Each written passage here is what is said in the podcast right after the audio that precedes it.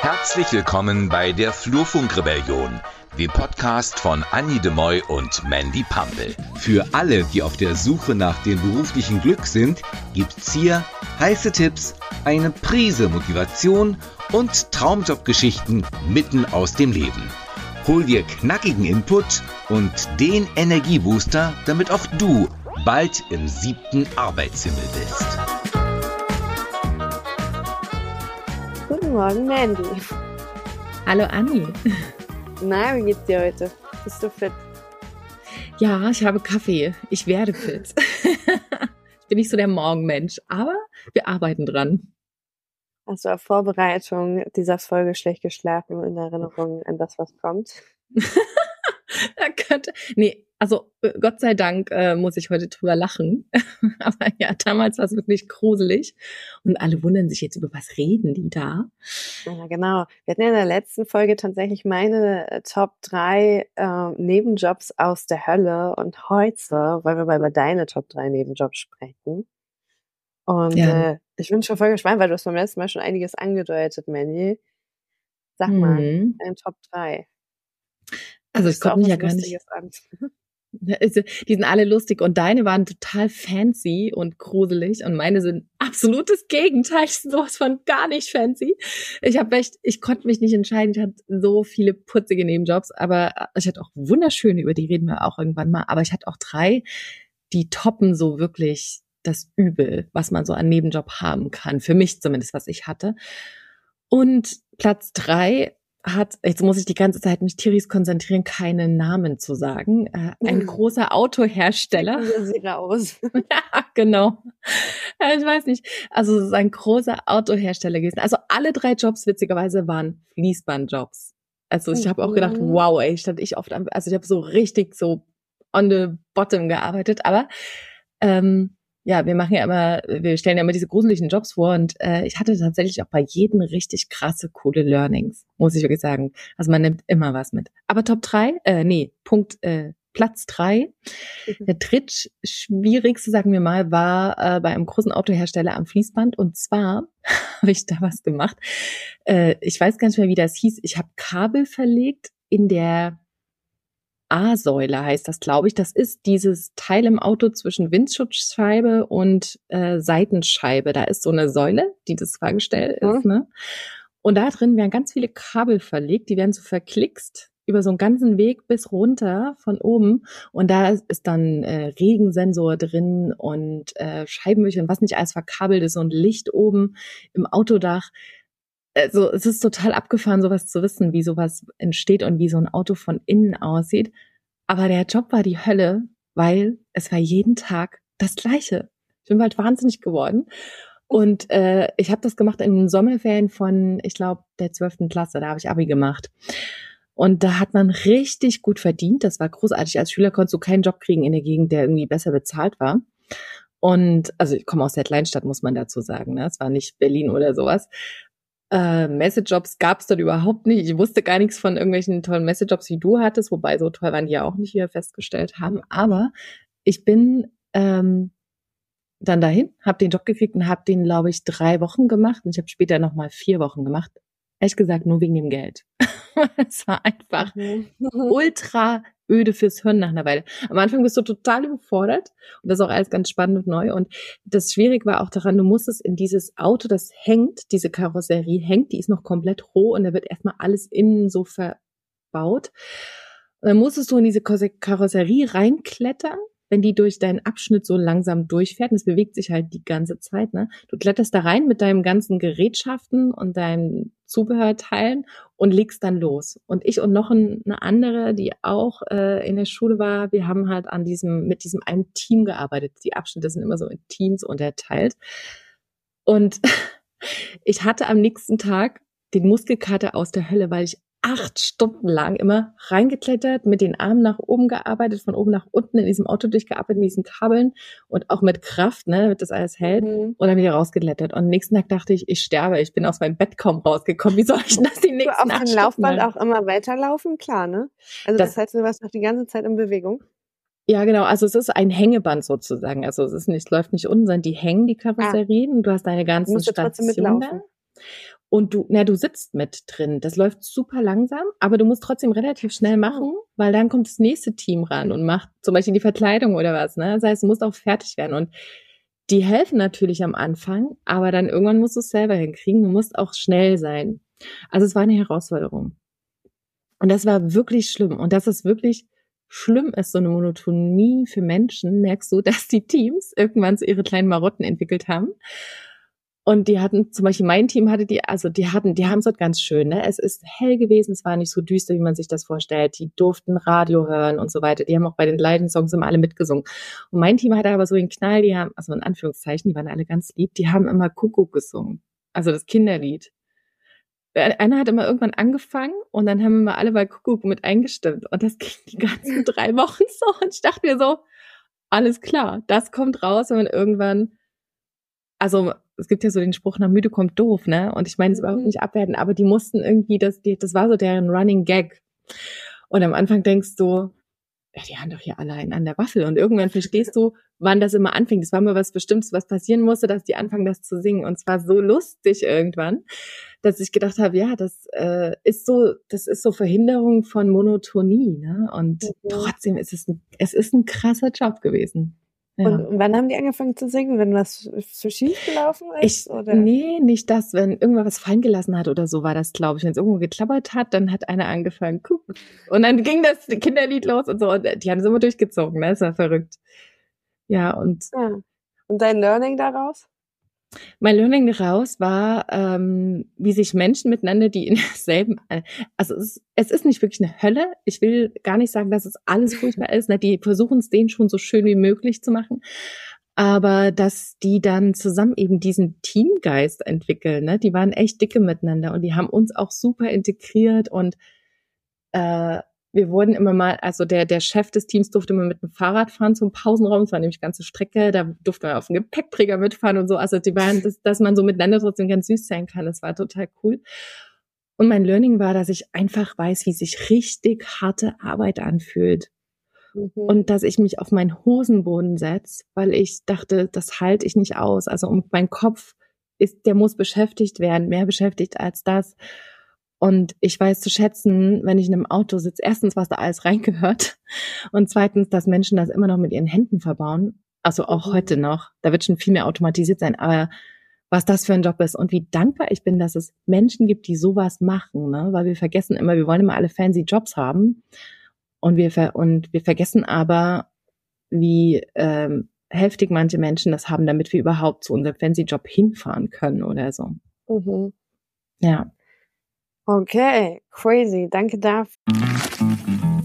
Na, schon die Steuererklärung gemacht? Wir vom Handelsblatt haben in einem Steuerspezial analysiert, worauf das Finanzamt bei der Steuer 2023 genauer guckt.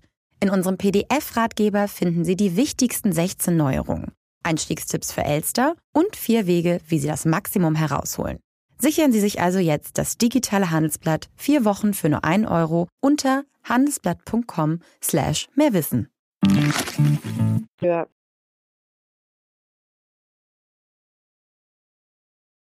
Platz Nummer zwei.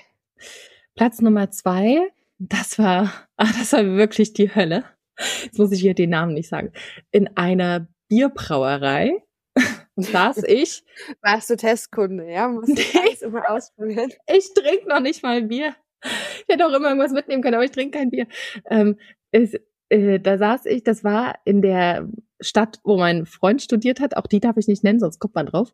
Ähm, mein damaliger Freund, es war 1999 und ich hatte Ferien und war bei ihm und wollte aber nicht die ganze Zeit rumsitzen, weil er Prüfungen hatte und wollte irgendwas machen und habe dann danach gefragt, ob die, weil es das einzig große Werk dort war, ob die irgendwas hatten. Und dann haben die gesagt, ja, komm noch mal Montag vorbei, so ein bisschen Arbeitsklamotten, ne? So, was habe ich gekriegt für einen Job? Ich saß neben einer Fließbandkurve. Äh, da liefen die ganze Zeit in verschiedenen Höhen um mich rum die Flaschen lang. Die hingen dort so einzeln und das war wie so eine kleine Achterbahn, wie so ein Charlie Schokoladenfabrik, aber mit Bierflaschen. ähm, und ich hatte die wahnsinnig tolle Aufgabe, mir die rauszugreifen, die noch nicht ganz sauber waren, wo das Etikett nicht ganz abgelöst war. Ich hatte vor mir einen Wassereimer stehen und einen Schwamm. Ich durfte auf einem Bierkasten sitzen. Ich hatte nicht mal einen Stuhl. und musste diese scheiß Restschilder von den Bierflaschen kratzen mit diesem Schwamm. Ich weiß nicht, das war eine Arbeit, die war, also die war echt für den Arsch, ne? Die war so unnötig, weil ich konnte gar nicht alleine alle Flaschen rausfischen, wo noch was dran war. Und ich dachte, ich hatte dann immer so den Eindruck, die haben mir den Job nur gegeben, weil ich ein bisschen Geld verdienen will, weil die irgendwas finden wollten, wo sie mir irgendwas für bezahlen dürfen, was aber gar nicht nötig ist. Achso, du meinst im Sinne von Arbeitsbeschaffungsmaßnahmen und eigentlich ist das gar nicht notwendig? Ja, ja. Und das sollte ich. Ich glaube schon. Dass ja, sag. Acht Stunden am Tag, oder? Acht Stunden am Tag. Weißt du, wie viele Tage ich es gemacht habe? Drei. Und das waren wirklich die also das waren mit Abstand die langweiligsten 24 Stunden meines Lebens, meines ganzen Lebens. Ich habe mich noch nie in meinem Leben Papa so gelangweilt. Fragen. Ich muss mal meinen Papa fragen, weil der hat nämlich in einer Glasfabrik gearbeitet, also tatsächlich in einer Glas, also in einer Flaschenfabrik, wo die aber auch tatsächlich recycelt haben. Ob das ein Job ist, der wirklich wahrscheinlich heutzutage nicht mehr notwendig ist, weil das auch maschinell dargestellt wird, von 99. Das erfahren, die wurden ja vorher abgelöst, ne, durch ein eine wahnsinnige Heißfläche oder was weiß ich, wie das war. Die waren irgendwas drin, die liefen durch was durch und ähm, das, was da noch dran war, das habe ich doch mit meinen kleinen Händen überhaupt nicht abgekriegt. Ne? Ich habe da wirklich so gefühlt fünf Minuten an so einer Bierflasche rumgeschrubbt, um irgendwelche Reste abzukriegen. Das war richtig fest, ne? so richtig mit Kleber. Und deswegen war es so sinnlos, weil die Methode war einfach dusselig. Aber auch dort zu sitzen und dann geben die mir nicht mal einen Stuhl, ich sitze auf einem, du kannst dich auf einen Bierkasten setzen, stell mir einen Bierkasten hin, da gab es natürlich eine Menge von in dem Werk das fand ich auch so unmenschlich, ehrlich gesagt. Und das, das war richtig schlimm. Und ich war zu dem Zeitpunkt, äh, ich war kurz davor, mein Studium anzufangen. Also das war einfach. Wie haben die auf deine Kündigung reagiert? Gar nicht schlimm. Gar nicht schlimm. Ja, ja, ist okay. Ich habe dann gesagt, ich bin krank. Ich habe wirklich einfach, jetzt war das erste Mal, glaube ich, in meinem Leben, oder ich glaube, das war fast das einzige Mal, dass ich in einem Job mich krank gemeldet habe ohne dass ich krank war. Das habe ich, glaube ich, danach nur einmal noch gemacht. Also ich war so ein richtig loyaler Mitarbeiter immer. Aber da war halt das Krasse, diese Schere von ähm, kognitive Fähigkeiten und Doing, also Aufgaben, die war so weit auseinander wie sonst nie in meinem Leben. Und ich bin mir für nichts zu fein. Ich war mir da überhaupt nicht zu fein für, diese Arbeit zu machen. Aber ich bin im Kopf kaputt gegangen. Das ist, das war also die Hölle. Ne? Ja. Mein Platz vier ich habe ähm, während, während ich in der Schule war, immer in den Ferien Praktikum gemacht. Bei mir waren diese sechs Wochen Sommerferien aber viel zu langweilig. So. Du bist ja geil. Ich merken müssen, dass irgendwas nicht mit mir stimmt. Aber ich habe halt Praktikum, Praktikum gemacht. Und einmal tatsächlich in dieser besagten ähm, Glasfabrik im Chemielabor. Und ähm, meine Aufgabe war es halt jeden Tag weil wusste ich vorher auch nicht, super interessant, ne, äh, dass man Sand braucht, um neues Glas herzustellen. Also die haben halt wirklich neue Flaschen hergestellt und ich musste jeden Tag stundenlang Sand sieben und daraus Proben machen. Und die, die, die Ergebnisse waren halt auch immer dieselben, logischerweise. Ne? Ähm, und äh, deswegen kann ich das nachvollziehen mit dieser ähm, nicht wirklich äh, kognitiv Herausforderung, äh, herausfordernden Themen. So, ja. Hm. Ja, total krass, ne? Und mein Learning daraus war gar keins, außer mach niemals einen Job, der dich sowas von dermaßen komplett unter, über, unterfordert. Noch nicht mal als Ferienjob, weil es ist wirklich, es ist wirklich nicht auszuhalten. Also das konnte ich nicht durchstehen. Und ich war immer wirklich so ein braver Schüler und braves Kind und habe immer alles durchgezogen, was mir aufgetragen wurde, aber da konnte ich nicht. Das ging gar nicht. Aber wie gut, dass du das gemacht hast, weil jetzt weißt du, was du verhinderst. Also wo du ja. definitiv nicht hin willst. Total, total. Deswegen bin ich jetzt auch auf diesem Weg, wo ich bin und nicht mehr in meinem Angestelltenjob, weil da war die, äh, das übrigens das Thema mit der Unterforderung hat sich durch fast alle meine Jobs, meine Angestelltenjobs durchgezogen. Auch eigentlich krass, oder? Aber Hätte ich damals schon so, wissen sollen.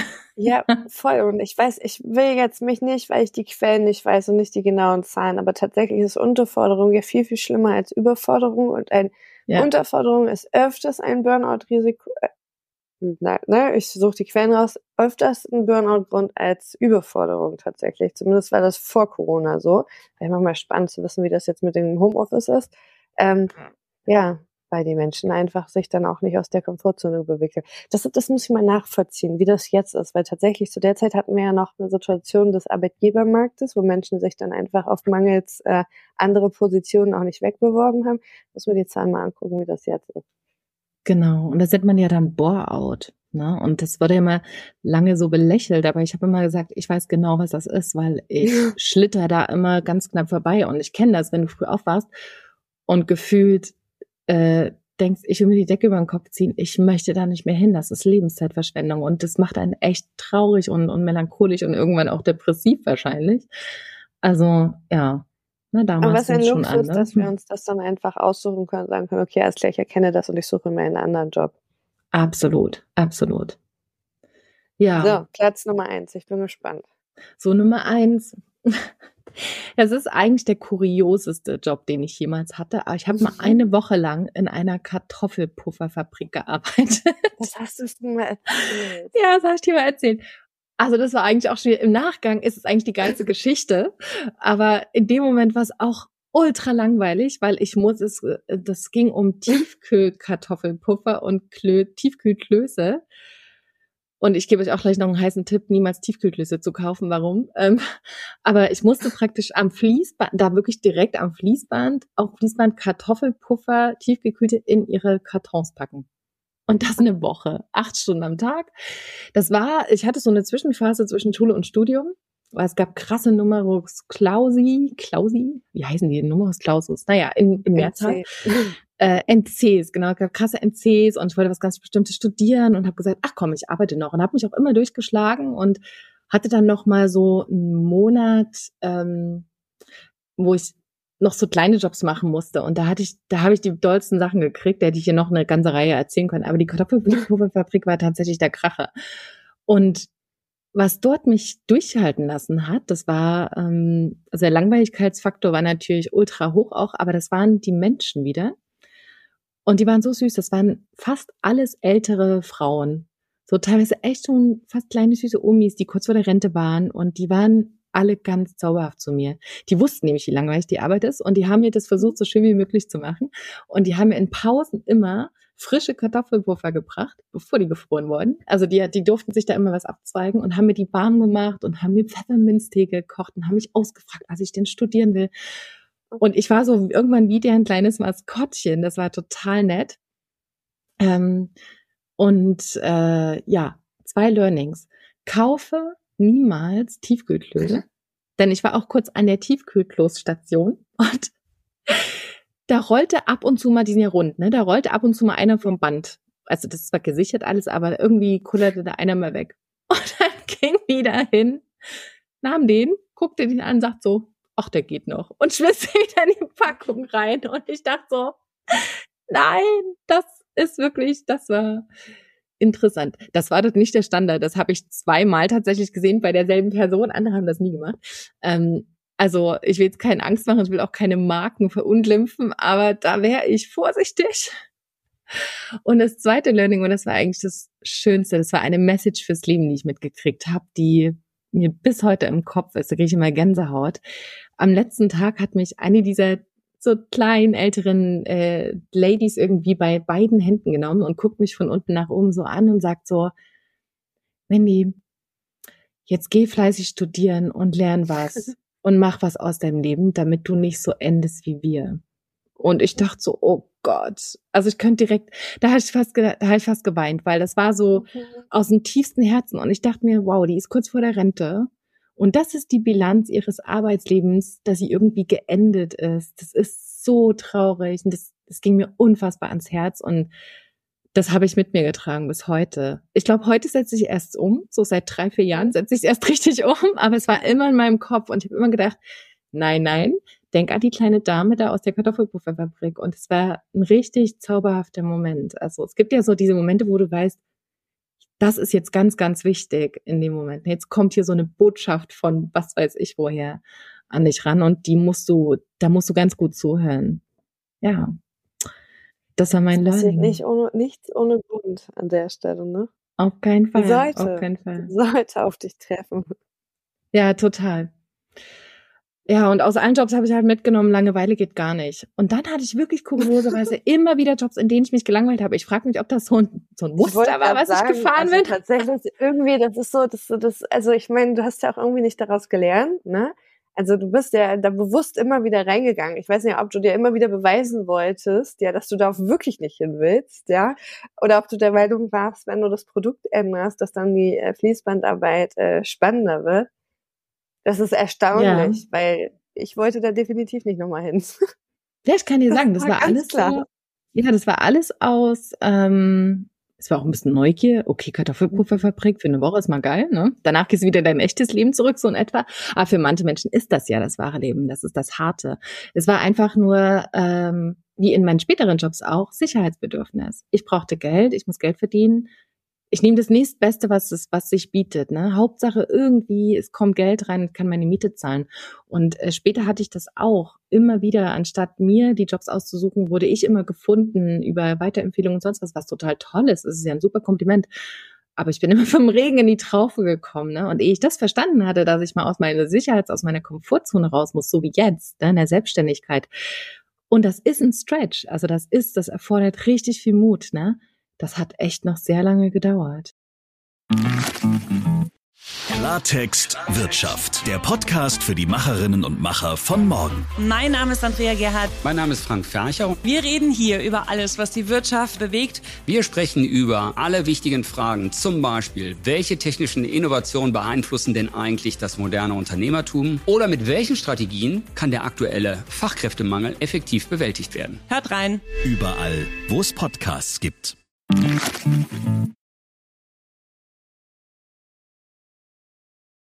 Und ich glaube, der Vollständigkeit halber ist auch nochmal wichtig zu sagen, dass es ja auch wirklich, Men also dass es ja auch eine Menge Menschen gibt, für die das voll okay ist, die aus Gründen sagen, ähm, das ist genau der Job, den ich machen möchte, weil ich vielleicht tatsächlich mir das Geld wichtiger ist als die Abwechslung, weil ich vielleicht privat so viel Trouble habe, dass ich einfach froh bin, wenn ich auf der Arbeit nicht so nachdenken muss, ne, dass das, dass wir das ja nicht falsch total. rüberbringen. Es halt Nein, für total. uns ist das nicht der richtige Weg. Und gerade für dich dann an der Stelle mit den ähm, Erlebnissen, die du da hattest. Ja, und ich bin unfassbar dankbar, dass es Menschen gibt, die so eine Jobs machen, ne? weil äh, für alle, die nicht selber kochen können, die haben Kartoffelpuffer aus der Tiefkühltruhe im Westfall. Ne? Und äh, da ist richtig Bock auf Kartoffelpuffer. Ne?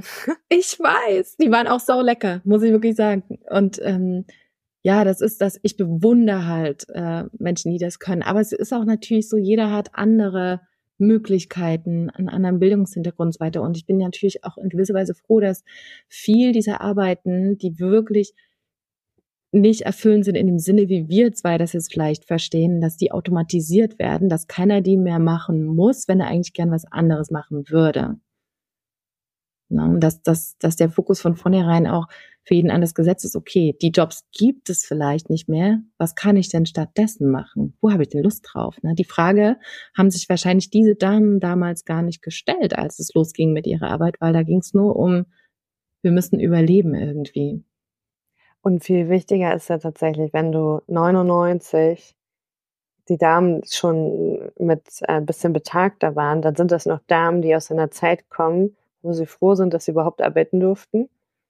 Ja, genau. Und vielleicht sogar auch ihre Arbeitsverträge gar nicht selber unterschreiben durften. Ne? Das, das, das ist halt oh Gott, mir immer wieder bewusst, in was für einer krassen Zeit wir leben. Also auch das Thema mit dem sei fleißig und geh studieren ist ja für die Damen in dem Alter vielleicht gar nicht möglich gewesen, aus äh, vielerlei familiären Gründen, vielleicht weil das ja einfach sich auch nicht geschickt hat und es vielleicht von Mann nicht gewollt wurde, dass die Frau äh, studiert. Also tatsächlich sind da ja noch viele Aspekte, die diese Damen, also ne, selbst, also deswegen, hier sind wir geendet, ne, ähm, da kann ja nun auch äh, viel ganz anderer Schmerz noch mit rausgekommen sein ne? und einfach in was für eine Luxussituation wir einfach sind, ne? Äh, dass überhaupt, dass wir uns überhaupt darüber unterhalten können, was wir werden wollen, wenn wir groß werden und wollen wir studieren, wollen wir nicht studieren, mm, total. Wir und das ist ja kündigen oder nicht.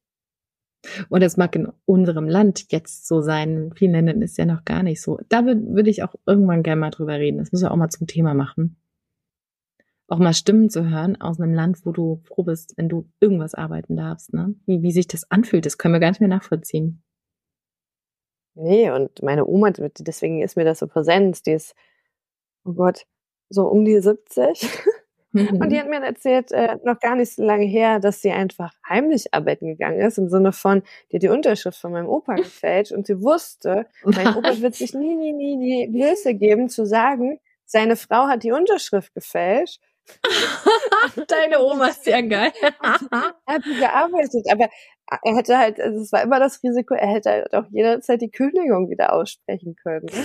ähm, und das, das muss man sich einfach mal auf der Zunge zergehen lassen und ich versuche mir das immer wieder vor Augen zu rufen, was für Luxusprobleme wir haben, wenn wir über Burnout, Burnout, das klingt jetzt richtig abgedroschen, ne? Oder und oder aber darüber, was wir werden wollen und dass wir ja auch noch immer wieder die Chance und Möglichkeit haben, ähm, uns umzuentscheiden und wir nicht gefangen sind in einem Leben, welches uns andere Personen vorbestimmt haben oder vorgediktiert haben, ist schon krass einfach, weil meine Oma war noch Revolution, Revoluzerin. Absolut, absolut. Ja. Oh Mann. Spannend. Danke für deine Insights, Mandy. Ja, gerne.